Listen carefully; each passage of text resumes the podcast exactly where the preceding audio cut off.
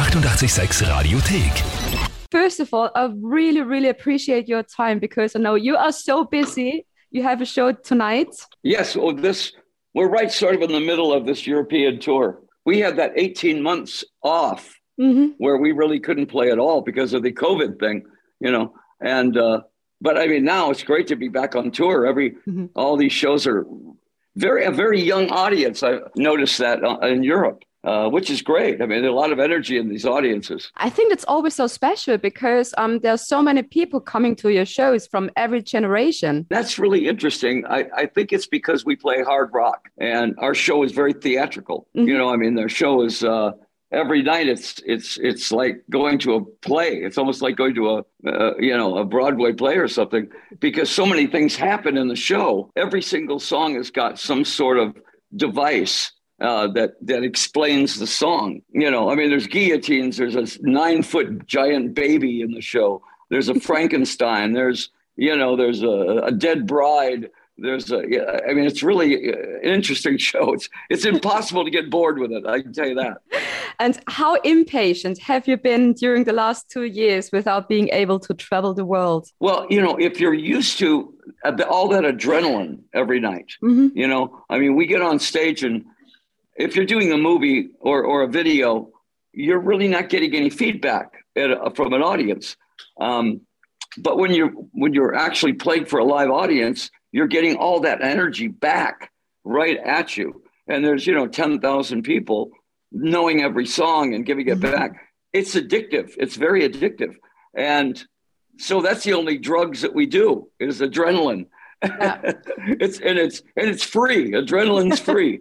And how's Tour Life now? Because you've already played some shows for um for some months now. How's the audience? Do we still know how to behave on a proper rock show after two years? Yeah. Oh, yeah. I think every I think everybody was starving for music. You know, uh, so all the rock shows are doing really well. I think we were out with a Cult in London Mhm. uh, and all through England, and then we were Michael Monroe was doing shows with us, and uh, Airborne did a show with us. So, so I mean, you know, we get to see a bunch of our old friends over here also, especially at the festivals. When you're playing a festival, there might be ten bands, and you know all the bands, so it's kind of cool to see everybody. You know. It's, it's just like a huge family gathering. It is. It is. It's like a big Thanksgiving dinner.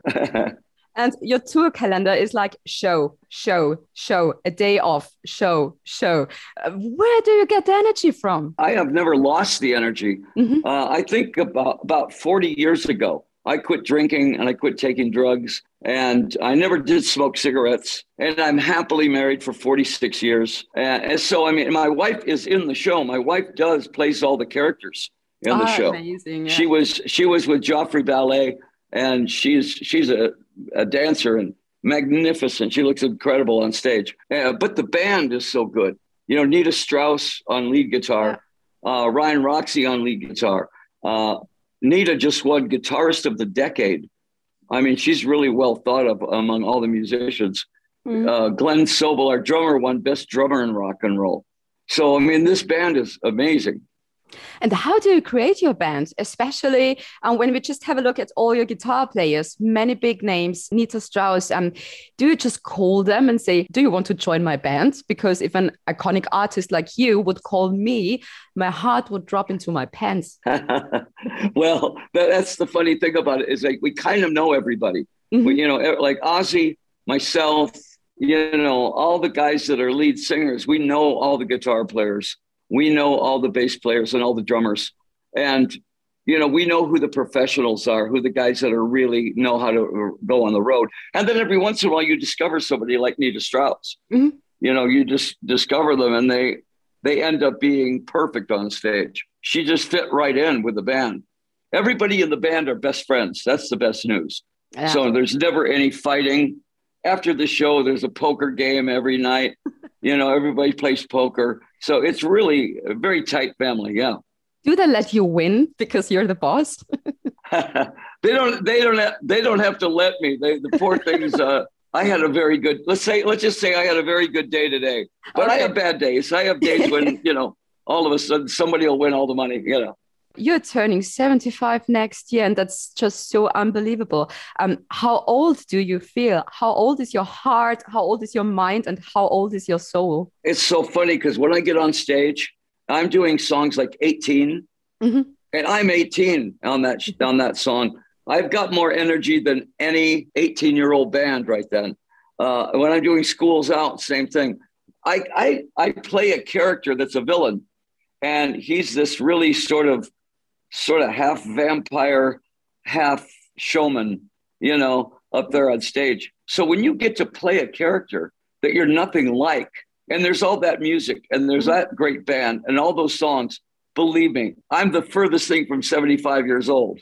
I, I'm the only one not breathing hard up there, and I'm all over that stage. And and when you started your career, did you ever think that you would still be touring in the year 2022? We never thought that we would get past 30 years old. I mean, you know, all my friends, Jim Morrison and Jimi Hendrix and all those guys, they all died at 27. Mm. You know, and none of us really thought that we would ever get past 30. Well, luckily and, you did. You know, here it is. 40 years later, we're still yeah. doing it and doing it better than we did then. I mean, back then, you know, it was sort of like it was a party all the time. Mm-hmm. And then you kind of learn how to do it without killing yourself. But there was a long period of time there where, you know, all of us just figured that we would burn out. But, yeah. you know, look at Mick Jagger. I mean, look at, uh, uh, you know, all the guys that are still here, Steven Tyler and Iggy and everybody. I mean, everybody's in really good shape. I really should start becoming a musician. It seems yeah, I think it's, so. It's good for yourself. well, here's you know, here's the funny thing: if you don't smoke and if you don't drink and if you don't take drugs, when you get, I get come off the road after say 70 shows, and I'm in better shape then than I am when I went on the road because the show is like an aerobic.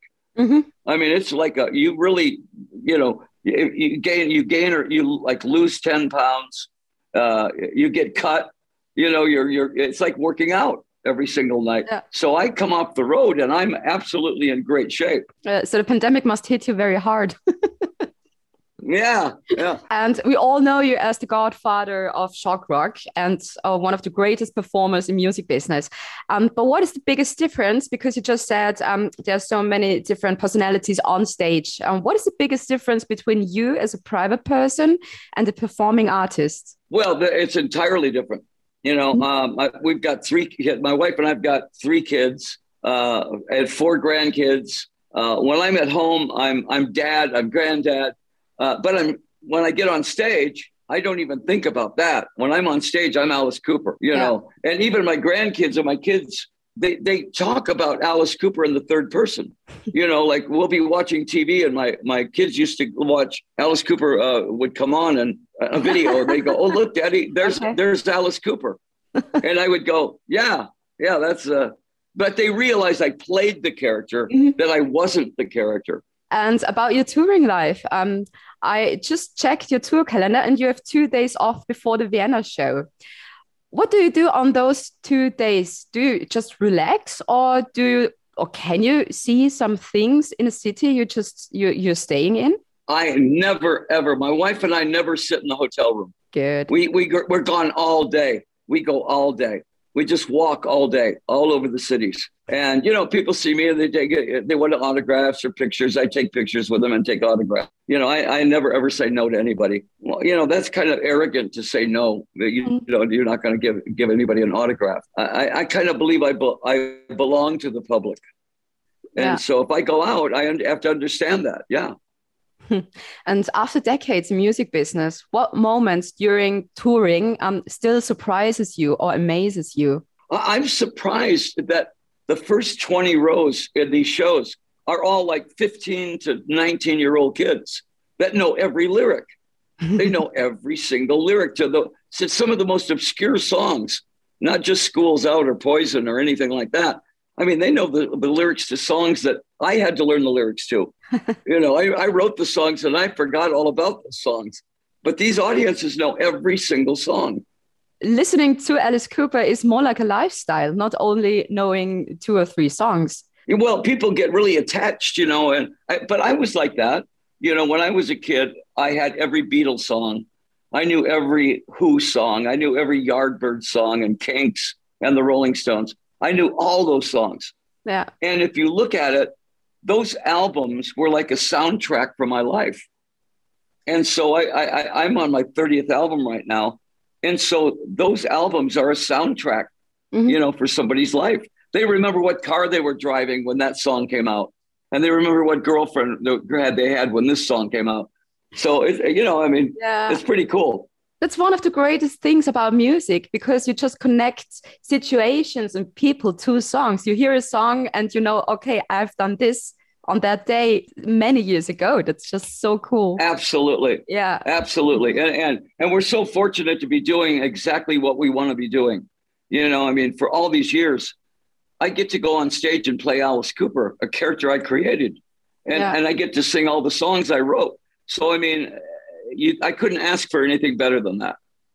And uh, you're working on a lot of new music with your producer, um, Bob Ezrin. So, what can you already say about your new music? Well, the last album, we were shocked that the last album it, it debuted at number one, and we were just shocked about that. Mm-hmm. You know, uh, the Detroit Stories album. Uh, I've already finished one of the albums that's coming out, and I'm working on the third album right now. So there's two albums ready to go right after this tour is over. Uh. So we never stop. I mean, we just keep going. You know, I, I I think the creative part is to never ever be satisfied. You know, always want you want the next album to be the best album you ever did, and you want the next show to be the best show you ever did. So you you never just sit back and and just sort of depend on what you used to do. Is there a show where you would say, okay, this one was the perfect show? Well, I, I would say that the Welcome to My Nightmare show was really in 76. I mean, that broke everybody's record. Mm-hmm. Uh, it was the first time anybody had ever seen the kind of theatrics we do in a huge setting, in a really big setting. Um, and it went on for two years. We toured for two years with that show. And I think what it did was it broke it broke all that ground for people like Bowie and, mm-hmm. and Kiss and all those other bands because nobody had ever seen theatrics and rock work together and at the same time sell records. Yeah. You know, a lot of times you see a theatrical band and and they're they're great to watch, but they they don't write great songs. We always depended on the music first, and yeah. then the theatrics. So uh, the the the songwriting was the most important thing. And uh, what would you say does success mean for you? Is it having a number well, I mean, the, album in, in the charts or sold out shows, or is it something completely different? I think as an artist, it's it's the fact that people appreciate what you do. Mm-hmm. You know, um, I mean, if I got on stage and the audience was quiet and they just sat there, I would go, "I'm man, I'm really doing something wrong." You know, I want that audience on their feet, and we design our show so that if you look away to talk to your friend, you're going to miss something. Hmm. it's, it's something going on every minute on that show. So I think that that's the, uh, the that's our style that's just our style of, of performing. Do you have any good, hopefully good memories of Austria? Um, oh yeah, I mean, are you kidding? I mean, we've been we've been everywhere so many times, and I can't count how many times I've been there in Austria. Mm-hmm. You know, I mean, I honestly can't eh, over twenty times at least. You know, and so the music, I don't think the audience has changed that much. It depends on what you give the audience. The audience is going to react to what you give them. Mm-hmm. You can't just expect to go there, do your songs, and just kind of, okay, here's our songs. we go there and do the best show we could possibly do. And yeah. Austria is a is a great hard rock audience. Good to hear that. yeah, yeah. And we also have some great venues. Um, the last time I, I saw you, for example, was with the Hollywood Vampires at Burg Clam. It was outdoors um, at the castle. That was just amazing. The whole scenery. Uh, you know, the the vampires are so much fun to work with. Everybody in the band are best friends. You know, Johnny and Joe and I are, are we've been together seven years, and there's never been an argument ever. Wow. There's never been anybody ever yelling at anybody. Never. I mean, and that's the whole band. Nobody ever we just get up and do it and have fun doing it. Is it because there's such a huge respect amongst all the musicians you work with? Yes, there is. Yeah. There, there's a, you know, I mean, I look at Joe and I know Aerosmith have done so many things. Mm-hmm. You know, uh, Joe looks at Alice Cooper and goes, wow, Alice Cooper's been around longer than we have. Mm-hmm. And then Johnny uh, was in a band before he was an actor. So, I mean, Johnny is quite a good guitar player. You, if you saw the Vampires, you, you can see that he's a good guitar player. In fact, he's working with Jeff Beck right now. Yeah, yeah, you know it already. Yeah.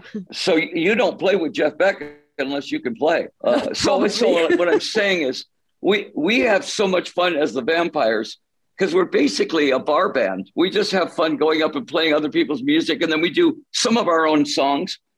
But we're we're kind of there giving credit to all of the guys that went before us that were our friends. Yeah. So we call them our dead drunk friends.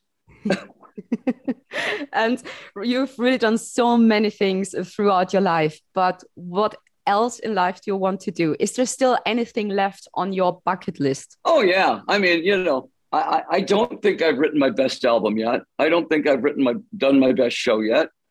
And and I think if you ask like McCartney, the same thing. He mm-hmm. would tell you that he has not written his best songs yet.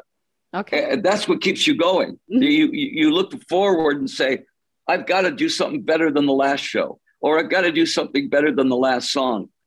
Because if you don't think like that, then you're just taking up space. So we're looking forward to more great music from you. I wish you all the best creating the best album. You've uh, yeah, well, I mean that's yeah. that's the that's why you surround yourself with great players. You surround yourself with great producers. You know because they also want to do the best album that they that they have ever done yeah. you know and and once you get everybody working together well there you go you know thank you well thank you thank you it was so nice talking I'll, to you and i'll see you at the show then have fun tonight stay safe and thank you okay. so much thank you bye, bye. Die 886 Radiothek. Jederzeit abrufbar auf radio886.at. 886!